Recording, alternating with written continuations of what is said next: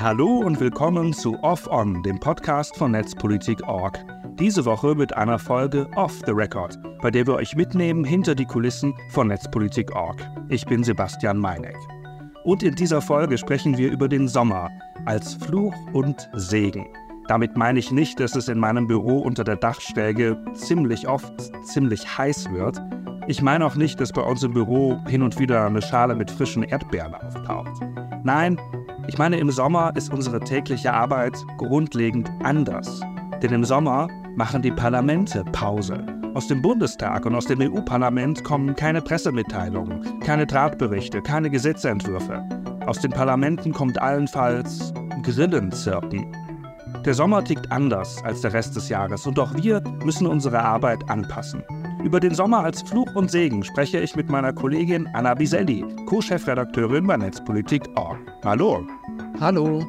Anna, warum machen Parlamente überhaupt eine so große Pause? Genau, Pause ist ein großes Wort. Die machen vor allem erstmal eine Sitzungspause. Das heißt, es ist eben eine Zeit, in der es keine regulären Sitzungen gibt, wo sich alle im Plenum treffen und über Sachen diskutieren und abstimmen. Und was sonst so in der Zeit passiert, ich meine, na klar, die müssen ja auch mal Urlaub machen. Die müssen jetzt keine acht Wochen Urlaub machen oder so.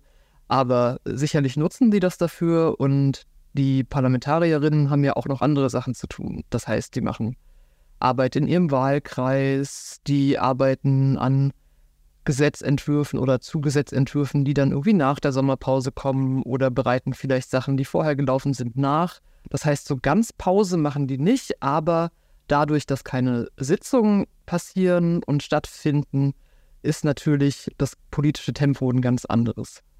Also die sind nicht im Urlaub, so gar nicht? Na, die sind bestimmt auch mal im Urlaub, das hoffe ich zumindest, weil ich glaube, jeder Mensch sollte irgendwie mal Urlaub machen und mhm. Ansonsten hat man, glaube ich, im parlamentarischen Betrieb selten die Gelegenheit, vielleicht auch mal zwei Wochen am Stück oder vielleicht auch mal drei Wochen am Stück irgendwie wirklich abzuschalten und wohin zu gehen. Aber die machen nicht die gesamten acht Wochen Urlaub. Nee. Das Aha, acht Wochen sind das also. Das wäre meine nächste Frage gewesen. Das ist ja länger als die großen Sommerferien in der Schule.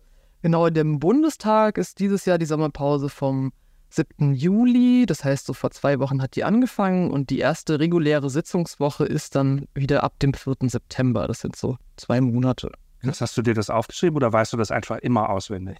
Den 7. Juli hatte ich im Kopf, äh, weil das war eben der letzte Tag, äh, wo noch Sitzungen waren, wo auch noch äh, Dinge beschlossen wurden, die relevant sind. Und den 4. September, den musste ich nachgucken. Und nicht alle haben die gleiche Sommerpause. Das heißt, es gibt ja auch noch andere Einrichtungen, die Sommerpausen machen oder Sitzungspausen machen zum Beispiel der Bundesrat. Ja, genau, wollte gerade fragen. Es gibt ja noch viel mehr politische Organe. Dürfen die auch in die Ferien irgendwann? Die dürfen auch in die Sitzungspause. Der Bundesrat hat zum Beispiel ein bisschen längere Sitzungspause. Die haben auch am 7. Juli angefangen. Die machen Sitzungspause bis Ende September. Aber die treffen sich ja auch nicht so häufig wie der Bundesrat. Das EU-Parlament hat eine Sitzungspause. Das ist vor allem im August. Da finden dann sonst noch ein paar Ausschusssitzungen statt. Selbst Gerichte, also zum Beispiel der Europäische Gerichtshof, der hat auch eine Sommerpause, in der erstmal standardmäßig nichts entschieden wird, nämlich von Mitte Juli bis Ende August. Aber man muss auch sagen, äh, so richtig entspannen, also so endlos entspannen können die Parlamentarierinnen im Bundestag sich auch nicht, wenn sie in die Sommerpause gehen, weil es kann nämlich jederzeit passieren, dass eine außerordentliche Sitzung einberufen wird. Es gab da mal so ein ganz bekanntes Zitat von dem ehemaligen Bundestagspräsidenten Lammert, der meinte, Aha. Schwimmen Sie nicht so weit raus. Wollte gerade fragen, muss man dann alles fallen lassen? Der Cocktail wird fallen gelassen, der Skihelm wird in den Schnee geschmissen und man muss ab zurück ins Parlament. Genau, das heißt, wenn irgendwas Großes passiert und es muss was entschieden werden oder es muss was besprochen werden, dann ist egal, ob du gerade am Gardasee in deinem Campingwagen hängst und irgendwie schön Aperol Spritz auf der Terrasse trinkst, so, dann musst du zurück in den Bundestag. Und das kann passieren, wenn zum Beispiel der Bundestagspräsident sagt, hey, ihr müsst jetzt irgendwie zurückkommen und das machen, oder wenn der Bundeskanzler das sagt, oder ein Drittel des, äh, der Bundestagsabgeordneten das sagt. Und war schon mal etwas Netzpolitisches so wichtig, dass alle aus ihren Ferien zurück mussten? Weißt du das? Ich glaube nicht. Ich habe noch mal geguckt und habe nichts gefunden. Also so Dinge, an die man sich vielleicht noch erinnert, die also nicht netzpolitisch passiert sind. Es gab Sondersitzungen zum Brexit. Damals gab es da Sondersitzungen. Zu den ganzen Finanzhilfen für Griechenland und Spanien gab es Sondersitzungen. Als die Flutkatastrophe im Ahrtal war, Da hat man auch Sondersitzungen gemacht, weil natürlich beschlossen werden musste, dass eben finanzielle Hilfen und andere Hilfen in die Region gegeben werden. Aber ich glaube tatsächlich, äh, ein netzpolitisches Thema, also sowas, ich glaube, wegen der Vorratsdatenspeicherung gab es jetzt noch keine Sondersitzung im Bundestag. Ja, und wenn es die gibt, werden wir aber sowas von berichten. Ja, wenn es die gibt, sind wir, dann kommen wir auch vom Gardasee äh, aus dem KfW wieder zurück. Und woran merken wir bei Netzpolitik.org, wenn gerade parlamentarische Sommerpause ist? Na, wir merken das vor allem, bevor die anfängt, weil das ist so eine Phase, in der häufig noch ganz viele Dinge passieren. Das heißt, da merkt man dann, ui, plötzlich stehen irgendwie an einem Tag drei relevante Themen auf der Tagesordnung und die versucht man dann vor der Sommerpause noch so durchzukriegen. Das heißt, es ist so die Zeit vor der Sommerpause ist erfahrungsgemäß immer ziemlich stressig. Also der letzte Drücker, wie im richtigen Leben. Man hat sich alles aufgeschoben. Genau, ist im Bundestag definitiv nicht anders, als man das auch so persönlich irgendwie macht. Und wenn dann die Sommerpause losgeht, merkt man das natürlich daran, dass jetzt keine neuen Gesetze im Bundestag kommen und man so von diesem ganzen, ne, was steht jetzt nächste Woche auf der Tagesordnung, davon ist man dann so ein bisschen befreit. Man merkt das auch, dass irgendwie weniger Pressemitteilungen kommen. Nicht nur aus dem politischen Berlin oder aus dem berufspolitischen Berlin, sondern eben auch von anderen Organisationen, die machen dann eben auch weniger, weil sie sich diesem Rhythmus anpassen. Und ein Jahr war das ganz extrem, da haben wir gemerkt, plötzlich ging die Sommerpause los und dann hat Bitkom, also der Branchenverband Bitkom, angefangen, jeden Tag ganz, ganz schräge Pressemitteilungen zu versenden. Die haben dann zum Beispiel gesagt, weiß ich nicht, vier von fünf Deutschen irgendwie nutzen im Ausland, im Urlaub ihr Smartphone, um zu navigieren. Interessant. So, und sowas kam jeden Tag. Also zwei von zehn Deutschen, vier von fünf Deutschen, irgendwer macht irgendwas im Urlaub. So klassischer Sommerloch-Content, wo man sich dachte, so, was ist denn mit euch los? Was habt ihr denn da gemacht? Und wir hatten, glaube ich, dann. Vielleicht hat da jemand eine Wette verloren. Wir füllen jeden Tag des Sommerlochs mit einer kleinen Meldung. Ja, und wir haben dann am Ende nämlich, glaube ich, auch so eine damals gab es ja noch nicht äh, ChatGPT, sondern irgendwie so andere generative Sprach-KIs, haben wir die da alle mal reingeworfen und einfach nochmal so eine random Meldung erzeugen lassen und veröffentlicht. Wir dachten so, was, was ist denn hier los? Also, was habt ihr denn für ein Sommerkonzept? Das wusste ich noch gar nicht, dass wir das gemacht ja, haben. Das Der Link muss in die Shownotes auf jeden ja, Fall. Ja, ich suche den nochmal raus. Danke. Und wenn aus den Parlamenten nichts kommt und Bitkom uns nicht beglückt, was machen wir denn dann sonst in der Zeit? Na, die Arbeit hört ja nicht auf, ne? Also auch wenn man vor der Sommerpause versucht, noch vieles so durchzukriegen, oft, das meiste ist ja noch offen. Das heißt, ich finde das total angenehm, dann mal die Gelegenheit zu haben, sich anzugucken, welche Themen sind denn gerade noch offen oder was wurde angefangen und noch nicht fertiggestellt. Ich habe jetzt zum Beispiel letzte Woche endlich mal wieder die Zeit gehabt, um den, also unseren Teil von dem Koalitionstracker auf Frag den Staat zu aktualisieren. Das heißt, Frag den Staat hat da so mhm mit Wikimedia zusammen so eine Art Tracker gemacht, wo sie die einzelnen Vorhaben aus dem Koalitionsvertrag als Einzelteile aufgeschrieben haben und da kann man dann eben nachvollziehen, in welchem Stadium die gerade sind. Also wurde das schon angefangen? Gibt es da schon einen Gesetzentwurf? Gab es da mal eine Debatte drüber oder so? Und da hat man dann endlich mal die Zeit, um sich hinzusetzen und zu sagen, okay, wo ist denn da gerade der Stand bei den verschiedenen Sachen und wo merkt man auch zum Beispiel, dass es irgendwo hakt? Also ein Thema, bei dem es zum Beispiel hakt und wo lange nichts passiert ist, ist ja beispielsweise die Neuregelung der Vorratsdatenspeicherung oder im besten Fall die Abschaffung der Vorratsdatenspeicherung. Da gibt es ja schon seit langer Zeit einen Entwurf aus dem Justizministerium, die so eine Quick-Freeze-Lösung äh, einführen wollen. Das heißt, dass eben Daten nicht ohne Anlass auf Vorrat gespeichert werden, sondern eben, wenn es einen Anlass gibt, dass dann irgendwie Sachen eingefroren werden also dieses Bild soll ausdrücken, das geht dann ganz schnell. Ne? Also man redet ja sonst vom Fluss der Daten und die sollen quasi weiterfließen. Das ist jetzt die Metapher, wenn ich die richtig verstehe.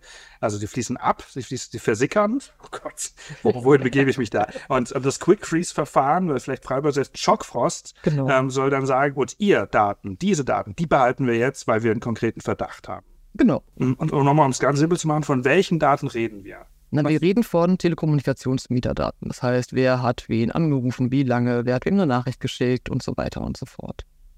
Das heißt, wenn ich dich anrufe über meinen Telefonanbieter, dann würden die das tracken und das könnte auch schockgefroren werden. Na, das trackt ja von uns in Verdacht gerät. Genau, das trackt ja erstmal oder das speichert ja erstmal für eine kurze Zeit dein Telefonanbieter. Also du brauchst das ja nicht mehr für deine Telefonabrechnung in der Regel, also die meisten Menschen haben ja mittlerweile Flatrates, das heißt, dafür ist es nicht mehr so notwendig, aber die heben die Daten ein paar Tage auf, um Fehlersuche zu machen, wenn sie beispielsweise merken, da gibt es irgendein Verbindungsproblem dauernd und dann können sie sich das mal angucken, dann werden die aber gelöscht. Alles klar. So, und dieses Gesetzesvorhaben, da haben wir noch diskutiert, kommt das noch vor der Sommerpause, passiert da noch was? Es ist nicht gekommen. Genau, das ist nicht gekommen, da gibt es nämlich einen Streit mit dem Innenministerium, weil Nancy Faeser ja auf der Position besteht, zu sagen, wir müssen IP-Adressen auf Vorrat speichern. Und Justizministerium sagt, nee, ist nicht. Und deshalb ist da so ein bisschen zumindest nach außen sichtbar Stillstand. Apropos Stillstand, es wird ja manchmal auch bei uns in der Redaktionskonferenz das Wort saure Gurkenzeit geäußert. Das soll die Zeit beschreiben, die jetzt, die wir jetzt haben, die jetzt vor uns steht. Was heißt dieses Wort eigentlich? Das ist eine gute Frage. Ich weiß nicht, warum das irgendwie saure Gurkenzeit heißt. Vielleicht ist es, weiß ich nicht, so eine saure Gurkenkonserve, die hält sich ja lange, ne? Und da kann man die irgendwie aufmachen und irgendeine Gurke rausziehen und kann die dann irgendwie so snacken. Aber also, was heißt das für uns? Wir haben keine sauren Gurken in der Redaktion. Ich glaube, so viel kann man sagen. Doch. Was? Wo, ist denn, wo sind denn unsere Gurken? Ja, ja, wir haben ein Glas im Kühlschrank. Mhm. Ja, wir haben tatsächlich welche in der Redaktion. Nee, aber saure Gurkenzeit heißt, da kommt wenig erstmal von außen. Das heißt, da kommt jetzt nicht irgendwie jeden Tag irgendwann was Großes, worauf man reagieren muss. Und dann muss man sich überlegen, ne, was will man denn selber für Akzente setzen oder wohin will man denn diese Diskussion selber lenken und welches Thema das sonst vielleicht, für das sonst vielleicht keine Zeit ist, was wollen wir aufbereiten und in die Öffentlichkeit setzen. Also es ist nicht nur, also meiner Meinung nach, nicht vor allem eine Last oder irgendwie Ne, eine langweilige Zeit, sondern eine Zeit, in der man auch mal kreativ nachdenken kann und irgendwie den Fokus verschieben kann und sich nicht nur vom Außengeschehen treiben lassen muss. Ich sehe das teilweise so und teilweise anders. Ich hatte letzten Sommer, ich glaube, so zwei Wochen am Stück, wo einfach nichts voranging, weil mir niemand geantwortet hat. Und ich meine jetzt gar nicht den politischen Betrieb, sondern auch einfach ähm, O-Tongeberin, Expertin, irgendwelche Leute, die ich angefragt hatte, Kolleginnen, mit denen ich gemeinsam recherchieren wollte, alle waren gerade im Urlaub, es war über 30 Grad. Ich saß da im kühlsten Zimmer, das ich finden konnte und hatte drei Recherchen gestartet, die ich dann alle liegen lassen musste, weil es einfach nicht weiterging. Ich dachte mir, meine Güte, das ist wirklich das Sommerloch. Aber ich habe vorgesorgt dieses Jahr. Ich will nämlich mindestens Jetzt muss ich es wirklich machen, wenn ich dir sage, ich will zwei Bücher rezensieren und lesen für Netzpolitik.org. Ich nenne mal nicht die Titel, um mich nicht zu weit aus dem Fenster zu lehnen, aber ich sag mal, es geht um Pornografie. Und das Gute an der Buchrezension ist, ich muss, ich bin von niemandem abhängig, der mir irgendwas darüber sagen muss. Also das ist quasi mein Notpflaster, wenn das Sommerloch wieder so wird, eins, zwei Wochen. Ja, so diese ganze Kontaktsache und man erreicht niemanden, das finde ich tatsächlich auch nervig. Also wenn man beispielsweise, es gibt ja im Bundestag so kleine Anfragen und Antworten auf kleine Anfragen und da stecken ja oft ganz viele spannende Sachen drin und da hatte ich auch schon die Situation, dass ich im Sommer dann mal dachte, ah, das gucke ich mir jetzt mal an und dann frage ich mal in dem Abgeordnetenbüro an, was die dazu denken und irgendwie, ob sie da so ein Statement zu abgeben. Und dann antwortet ihr einfach mal. Und dann weißt du auch nicht, sind die jetzt nicht da, haben die jetzt ihre E-Mails nicht gelesen. Dann war das auch noch während Corona, da hatten irgendwie Leute ihre Telefonnummern noch nicht umgestellt. Dann rufst du im Bundestag an, erreichst keinen, weißt aber nicht, ob die einfach im Homeoffice sind oder ob sie jetzt wirklich nicht da sind. Und dann hängst du in der Luft und das nervt tatsächlich. Ne? Ja, und irgendwo in einem Menschen, deren Büro bimmelt ein Apparat. Genau. Aber mal zum Kontrast, ne? wenn gerade keine Sommerpause ist. Wie beeinflussen die Parlamente und der politische Betrieb unsere Arbeit? Na, wenn eben viel aus den Parlamenten kommt und wenn die gerade über viele netzpolitisch relevante Gesetze beraten, beeinflusst uns das natürlich extrem, weil ich meine, wir begleiten ja Gesetze oft während ihrer gesamten Schwangerschaftszeit, wenn man das so nennen will. Ne? Also da, ja, und auch darüber hinaus. Das auch wenn auch, sie ins genau. Krankenhaus müssen, dann Auch wenn sie ins Krankenhaus mhm. müssen, Oder aber wenn sie beerdigt werden. Das passiert nur ziemlich selten. genau, aber ich meine, dann hat man irgendwie einen Anfang von einem Gesetz und weiß, ah, da fängt jetzt jemand in dem Ministerium an, daran zu arbeiten. Man sieht aber noch nichts. So, das heißt, man hat ja noch keinen Text vor sich. Und irgendwann erfährt man was über den Text, zum Beispiel, weiß ich nicht, weil der Text irgendwo geleakt wird oder weil der Text ganz normal veröffentlicht wird. Und dann geht so ein bisschen die ganze Nummer los, weil dann ist ja die Zeit, wo, wenn man auf Missstände in einem Gesetz oder auf irgendwie leere Stellen in einem Gesetz hinweist, wo dann auch vielleicht noch was zum Besseren verändert werden könnte. Und dann geht so dieser ganze Prozess in den Gang, dann geht es irgendwann in den Bundestag, dann macht der Bundestag eine Sachverständigenanhörung und dann entscheidet irgendwann der Bundestag. Manchmal muss es dann ja auch noch durch den Bundesrat und dann hat man quasi so einen Lebenszyklus und je mehr solcher Gesetze natürlich gleichzeitig da sind, desto mehr Prozesse muss man beobachten. Und die haben auch ihre ganz eigenen Geschwindigkeiten. Das heißt, man kann jetzt zum Beispiel nicht sagen, ne, so, wenn so ein Gesetz vom Minister oder vom Kabinett abgestimmt wurde und dann so offiziell vorgestellt wird, dann dauert das so zwei Monate und dann wird das verabschiedet. So, das kann man nicht sagen. Das kann viel, viel länger dauern. Das kann auch schnell gehen. Und dann hat man eben ganz unterschiedliche Zyklen. Manchmal gibt es eine Sachverständigenanhörung und zwei Tage später wird darüber final abgestimmt. Und dann geht das alles ganz, ganz doll schnell. Und manchmal liegt ein Gesetz halt einfach monatelang rum und zumindest nach außen passiert nichts. Könntest du mal beschreiben, welche Quellen wir so alles für dieses Monitoring benutzen, um immer auf dem Laufenden zu bleiben? Na, wir schauen viel in den Tagesordnungen von, klar, Bundestag, Bundesrat, EU-Parlament, was entscheidet so der EuGH, wir gucken teilweise auch in die Tagesordnung von den Landesparlamenten, weil auch da passieren ja oft relevante Dinge, gerade wenn es so um polizeiliche Überwachungsbefugnisse geht. Das wird ja viel in den Ländern geregelt. Und ich glaube, das sind zumindest, um so an diesem Puls zu bleiben, abgesehen von klassischen Nachrichtenquellen. Ne? Wir lesen ja auch irgendwie andere Medien und wenn die äh, entdecken, dass da gerade was passiert, dann greifen wir das auch auf. Mhm. Aber das sind, glaube ich, so die genuinen Informationsquellen, die wir haben. Und ich weiß ja nicht, wie du das machst. Gehst du dann auf die Websites, hast du dir irgendwie E-Mail-Alerts, RSS-Feeds oder sonstige Sachen eingerichtet? Ich muss zugeben, ich bin furchtbarer Webseitenklicker. Ich gehe tatsächlich auf Webseiten. Ich äh, hätte gerne, glaube ich, das in einem RSS-Feed irgendwie organisiert, aber irgendwie bleibe ich dann konsequent dabei. Ich gucke das in regelmäßigen Abständen an und ich wünsche mir ganz, ganz oft, dass es so eine Übersichtsseite geben würde. Gerade für die Ländersachen, wo ich jetzt nicht jede Woche drauf gucke, und wo man ganz schnell mal was verpasst, was eigentlich total wichtig ist. Ach so, na klar, ne? mit 16 Bundesländern, dem Bund, der EU, verschiedenen Organen, da müsste man ja plötzlich jeden Morgen eine zweistellige Anzahl an Websites ansteuern, nach deiner Technik. Genau, und das ist einfach nicht realistisch. Da helfen uns ja auch unsere Praktikantinnen oft bei, irgendwie das so ein bisschen im Blick zu haben. Aber klar hat man dann noch seine Spezialthemen, die man monitort. Aber was ich mir wünschen würde, wäre, stell dir einfach vor, es gäbe so eine, so eine Portalseite und dann könnte man dann, die würde alle Sitzungsthemen von Bundestag, Länderparlamenten, EU-Parlament so aggregieren und dann könnte man dann sagen, mich interessiert alles, was einen Bezug zum Thema Digitales hat oder mich interessiert alles, was einen Bezug zum Thema Landwirtschaft hat und dann bekommt man einfach angezeigt, wo relevante Sachen passieren. Und dann, dann weitergehend hätte ich auch noch gerne eine einheitliche Übersicht, wenn man dann beispielsweise nicht, da wird jetzt gerade ein Gesetz zur Neuregelung der Polizeibefugnisse in Rheinland-Pfalz gemacht zum Beispiel. Dann hätte ich gerne noch eine Übersichtszeit, in welchem Stadium ist das eigentlich? Weil oh ja. beispielsweise im Bundestag, da weiß ich, wie die Seite aussieht, da weiß ich, wie die Informationen aufbereitet sind, da sehe ich, sehe ich das auf einen Blick, aber dann, weiß ich nicht, geht man auf irgendeine Länderparlamentsseite, wo das nicht so schön aufbereitet ist und dann sieht man ein Gesetz, das man vorher irgendwie nicht kannte und dann sucht man sich einen ab, bevor man feststellt, na, ist das jetzt schon durch? In welchem Stadium ist das? Ist das jetzt gerade im Ausschuss? Wer berät das gerade? Und das ist einfach unglaublich aufwendig. Und das, wenn mal sowas jemand bauen will, dann wäre ich auf jeden Fall Power-Userin.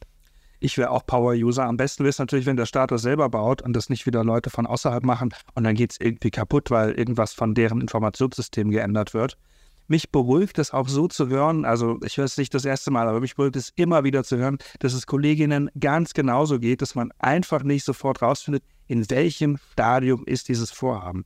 Häufig vereinfachen das ja auch Nachrichtenmedien, das hat ja auch seine Funktion, aber dann kann man manchmal als durchschnittliche Leserin gar nicht mehr unterscheiden, hat jetzt sich irgendein Minister gerade was gewünscht und es ist noch überhaupt nichts, ähm, oder haben wir hier schon einen konkreten Gesetzesentwurf, hat den schon irgendeine Kammer verabschiedet wo zum Geier befinden wir uns gerade, immer wieder eine Last. Ja, was ich ganz schlimm finde, und ich kann zwar verstehen, warum sie es machen, aber viele größere Medien oder auch die Tagesschau macht das, die nennen dann nicht in den Texten oder in den Beiträgen den genauen Titel des Gesetzes, ja. sondern die sagen dann, weiß ich nicht. Da steht dann einfach nur Heizungsgesetz. So, das ist was, womit man was anfangen kann, was als Schlagwort dann eben bekannt ist. Aber wenn ich dann hingehen will und suche das auf den Seiten des Bundestages oder sonst wo, dann finde ich halt nichts, weil das ist ja erstmal nur ein Schlagwort. Und sie verlinken es auch nicht, das kommt hinzu. Nö, Man könnte ja noch von mir aus den einfachen Begriff nutzen und dann den Link dahinter legen zum direkten Gesetzentwurf. Ja, schön wär's ich finde mich auch jede Woche wieder, dass ich Gesetzentwürfe nochmal google, um sie neu zu verlinken. Also irgendwie, wie oft habe ich schon beispielsweise die CSAM-Verordnung, die auf EU-Ebene kommt, immer wieder neu gesucht, um sie neu zu verlinken. Weil ich habe auch irgendwie kein gutes Linkablagesystem. Ich wurschtel mich dann auch wieder äh, über Google herum. Und selbst als jemand, der es schon mehrfach versucht hat zu googeln, finde ich es auch nicht immer direkt. Na, für die EU-Sachen gibt es ja PAL-Track. Das ist ein Projekt, ähm, das Leute gemacht haben. Da kann man eine super Übersicht haben über die EU-Gesetzesvorhaben und da sieht man dann beispielsweise auch, ne, was für ein Stadium hat das gerade im Parlament, was für ein Stadium hat das gerade im Rat, wer sind die Parlamentarier, die dafür hauptzuständig sind und das ist eine ganz, ganz tolle Sache, oh ja. die einem das sehr viel leichter macht. Ja, Patrick habe ich erst vor ein paar Wochen entdeckt und war sofort Fan. Das packen wir auch auf jeden Fall in die Show Notes. Ich glaube, das ist auch interessant für Leute, die jetzt nicht täglich den Betrieb ja, monitoren wollen. Auf jeden Fall. Bei uns im Konferenzraum hängt ein Poster, ein Sitzungskalender. Und so ein Ding habe ich vorher nicht wirklich gebraucht als Journalist, weil ich deutlich weniger eng Politik begleitet habe. Ich habe ihn also das erste Mal hier richtig wahrgenommen. Guckst du da auch ständig drauf? Also, oder ist das eher so ein Dekoobjekt? ich gucke da schon häufiger drauf. Aber wenn man sich jetzt den Sitzungskalender vorstellt, also für die Leute, die jetzt gerade nicht ein Bild vor Augen haben, dann ist das so ein normaler Jahreskalender, wo ne, auf einem großen Blatt alle Monate und Tage abgebildet sind und da sind dann so Streifen am Rand. Und die für uns erstmal wichtigsten Streifen sind pink. Die sind jedes Jahr pink, das sieht man gut, das fällt ins Auge. Mhm. Und das sind eben die Sitzungswochen im Bundestag. Das heißt, die Wochen, wo die ganzen Parlamentarier dann auch in Berlin sind, weil sonst sind die ja weiß ich nicht wo, in ihren Wahlkreisen, in Greifswald oder in Niederbayern oder sonst wo auf, äh, nicht auf der Welt, sondern dazu in Deutschland. Und das ist auf jeden Fall was Wichtiges, wenn man äh, wissen will, okay, in welchen Wochen muss man denn ein Auge darauf haben, was vielleicht passiert und wann muss man mal wieder auf die Tagesordnung gucken. Wir hatten das vorhin schon mal angerissen. Es ist ja so ein riesiges Ding, ob ich ein Gesetz noch vor der Sommerpause durchs Parlament kriege. Also nicht ich, sondern der gemeine Politikerin. Warum ist denn das so unentspannt? Man kann doch auch sagen, dann mache ich es halt nach dem Sommer. Naja, ich glaube, wir, also ich glaube, eine Seite davon ist menschlich. Ich meine, wir kennen das ja auch, ne? Wenn, also ich kenne das zumindest, wenn ich irgendwie in Urlaub fahre und dann vorher meine Wohnung nicht aufgeräumt habe, dann fühle ich mich blöd, weil ich mir denke, dann komme ich zurück so und dann sieht das doof aus und dann habe ich gleich wieder das Gefühl, ich muss ganz viel machen. Das heißt, man hat ja schon irgendwie so ein, so ein Bedürfnis, Sachen abzuschließen, bevor dann eine längere Pause kommt. Und auf der anderen Seite ist es natürlich aber auch so, ne, da sind dann fast zwei Monate Zeit, um ein Gesetz nochmal kaputt zu diskutieren, im Zweifelsfall auch. Das heißt, da ist einfach sehr, sehr viel Debattenzeit. Und wir haben das ja jetzt vor der Sommerpause. Ich glaube, das prominenteste Beispiel ist einfach dieses Heizungsgesetz. Mhm das hat ja vor der Sommerpause nicht mehr geklappt und die Diskussion darüber, die reißt ja nicht ab. Das heißt, man hat immer noch eine extrem lebhafte Berichterstattung, ob das jetzt irgendwie unser aller Untergang oder unser aller Rettung ist. Und dann hat man irgendwie nochmal den, der dagegen Stimmung macht und den, der dafür Stimmung macht. Und bei manchen Sachen, ich glaube gerade bei sehr viel diskutierten Sachen und auch sehr breit diskutierten Sachen, kann das dann irgendwie schon nochmal dazu führen, dass eine Stimmung sich auch ändern kann gegenüber einem Gesetz. Und dann ist es vielleicht besser, das einfach kurz vorher nochmal durchzukriegen. Mhm. Es kann ja aber auch den Fall geben, dass man nochmal kurz vor der Sommerpause was durchs Parlament jagt, um bitte keine kritische Diskussion zu haben. Gab es das auch schon mal bei was Netzpolitischem? Ich meine, klar, wir können die, wir können nicht in die Köpfe der Leute gucken, wir können ja niemandem vorwerfen, ihr habt das extra so gemacht, damit keiner diskutieren kann, aber so Fälle, wo in Sachen, wo das auffällig ist, war beispielsweise das Netzwerkdurchsetzungsgesetz. Das war 2017 und da gab es ja auch eine relativ große Diskussion drum. Moment, wird Moment. Ein Satz vielleicht noch, was war oder was ist, das gibt es ja noch, das Netzwerkdurchsetzungsgesetz.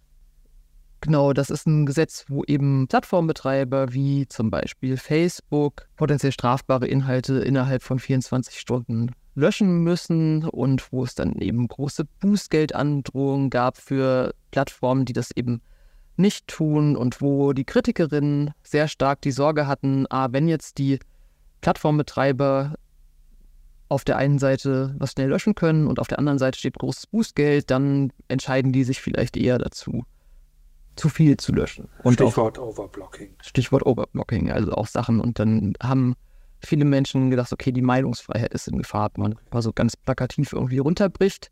Und da gab es auch viel Protest und Diskussion drum. Und das war ein Gesetz, wo es an mehreren Stellen Punkte gab, wo man das Gefühl hatte, ah, da wird jetzt gerade was ganz, ganz schnell durchgedrückt. Das hat schon angefangen mit dem Gesetz noch lange vor der Sommerpause. Ich glaube, es war so im April, Mai 2017 mit eben dem Regierungsentwurf und den Regierungsentwurf hat man dann, wie das so üblich ist, an Verbände geschickt, die sich damit auskennen. Und dann gibt man denen irgendwie so ein paar Tage, Wochen Stellungnahmefrist und sagt, hey, was haltet ihr denn davon, um den eventuell nochmal zu überarbeiten? Das hatte die Regierung dann auch gemacht, aber hat den eine relativ kurze Stellungnahmefrist. Die genauen Tage weiß ich nicht mehr, aber es war sehr wenig gegeben und in der Zwischenzeit schon wieder einen neuen Entwurf veröffentlicht. Das heißt, die haben gar nicht mal richtig abgewartet, bis jetzt alle die Gelegenheit hatten, da was zu, zu sagen. Hastig, hastig. Und anscheinend hatte man es eilig. Und dann hat man eben auch das Netzwerkdurchsetzungsgesetz am letzten Sitzungstag vor der Sommerpause im Parlament beschlossen, ganz schnell und vor allem so back-to-back -back mit dem Gesetz zur Ehe für alle. Das heißt, das war ja back-to-back, -back, einmal über beides abgestimmt oder? Ich glaube, direkt hintereinander oder irgendwie in extrem kurzem Abstand. Und, und das war halt der Tag, wo alle auf diese Abstimmung zur Ehe für alle geguckt haben. Ich meine, es war ein riesiges Ding. Ne, der Fraktionszwang wurde da offiziell aufgehoben. Es wurde eben gesagt, so hier, das ist ein ganz, ganz großes, wichtiges gesellschaftliches Thema. Alle sollen frei nach ihrem Gewissen entscheiden. Und alle haben darüber berichtet. Und dann geht natürlich ein Thema wie das Netzwerkdurchsetzungsgesetz medial komplett unter. Dann hast du zum einen eine relativ hastige Verabschiedung ohne die große Möglichkeit vorher zu diskutieren, hast dann aber auch wenig Medienaufmerksamkeit darüber, dass es dann eben verabschiedet wurde, weil da so ein großes, super wichtiges Thema und ich will auch überhaupt nicht sagen, dass das nicht wichtig ist. Ich finde das auch total wichtig, aber natürlich geht da was anderes unter.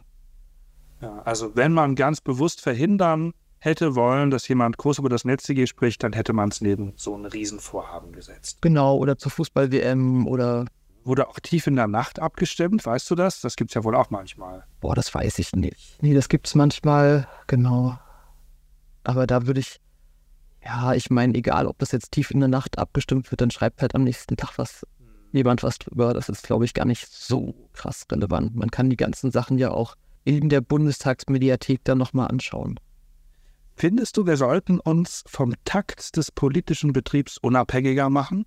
Jein. Also ich glaube, wir sollten uns nicht vom politischen Takt treiben und irgendwie ja lenken lassen, sondern wir sollten selber auch versuchen, einen politischen Takt mit vorzugeben, indem wir eben sagen, hey, es gibt Themen, die werden gerade gar nicht bearbeitet. Teilweise, obwohl ihr euch das in eurem Koalitionsvertrag vorgenommen habt, jetzt mal auf einer reinen politischen, berufspolitischen Ebene. Und da ist, glaube ich, auch unsere Aufgabe und die Aufgabe von anderen, immer wieder daran zu erinnern, dass da noch Sachen offen sind und die in den politischen Takt einzutakten. Ja, wie können wir das denn machen? Wie können wir denn den Spieß umdrehen und dem politischen Betrieb den Takt vorgeben? Ist uns das schon mal eindeutig gelungen? Ach, das ist immer so eine Korrelations- und Kausalitätsfrage. Ne? Also ich will jetzt irgendwie nicht behaupten, wir hätten irgendwas irgendwie gemacht, was ich irgendwie nicht beweisen kann. Natürlich ist es so, wenn man immer wieder über ein Thema berichtet und beispielsweise Thema Überwachungsgesamtrechnung, das ist ja eine Sache, über die wir seit Jahren berichten. Das ist ein Thema, das wir seit Jahren quasi immer wieder aufarbeiten und jetzt ist es dann endlich im Koalitionsvertrag gelandet. Dann hat es aber auch wieder lange gedauert, bis es mal angefangen wurde. Und ich glaube, so eine ja, Renitenz in der Berichterstattung kann schon helfen, dass Themen nicht einfach untergehen können und dass man da die Themen nicht einfach in der Versenkung verschwinden lässt. Ich frage mich, ob wir ein viel zu großes Fass aufmachen, wenn ich über die lukrativste, über das lukrativste Sommerloch mit dir noch spreche, das wir je erlebt haben in der Geschichte von Netzpolitik.org. Sollen wir das noch aufmachen oder ist das was für eine andere Folge? Vielleicht ist es was für eine andere Folge. Wir sind schon über eine halbe Stunde, ne? Gut, die aufmerksamen Netzpolitik-Org-Fans werden wissen, was es gerade war. Die anderen dürfen sich auf eine andere Folge freuen. Vielleicht zu einem runden Jubiläum in zwei Jahren. 2025. 2025. Oh Gott, die Zeit vergeht und ich werde alt. Aber jetzt genug der Rätsel. Anna, ist dir noch was wichtig rund um Sommerpausen? dass ich dich nicht gefragt habe? Nö, ich glaube, du hast dir die wichtigen Sachen auf jeden Fall gefragt und ich glaube, mir ist es wichtig, dass man die Sommerpause nutzt, um eben zu überlegen, was für ein, in unserem Fall, Internet oder was für eine Welt wollen wir eigentlich, wenn man nicht quasi atemlos die ganze Zeit im Tagesgeschehen hinterherhetzt. Und ich glaube, dafür ist es eine total gute Chance und das sollten wir viel öfter und auch viel bewusster tun. Das machen wir. Anna, danke, dass du da warst. Sebastian. Ihr habt Fragen oder Feedback zu diesem Podcast, dann schreibt uns an podcast.netzpolitik.org. Bitte gebt unserem Podcast auch eine gute Bewertung, damit ihn andere besser finden können. Dieser Podcast und alles, was wir sonst machen, wird über Spenden finanziert. Mit eurer Spende macht ihr möglich, dass es uns überhaupt gibt. Im Sommer und im Winter. Eure Spende ist auch Solidarität für andere, die gerade kein Geld übrig haben und trotzdem Netzpolitik.org hören und lesen. Deshalb, wenn ihr das könnt, unterstützt uns bitte unter netzpolitik.org/spenden. Bis zum nächsten Mal. Tschüss.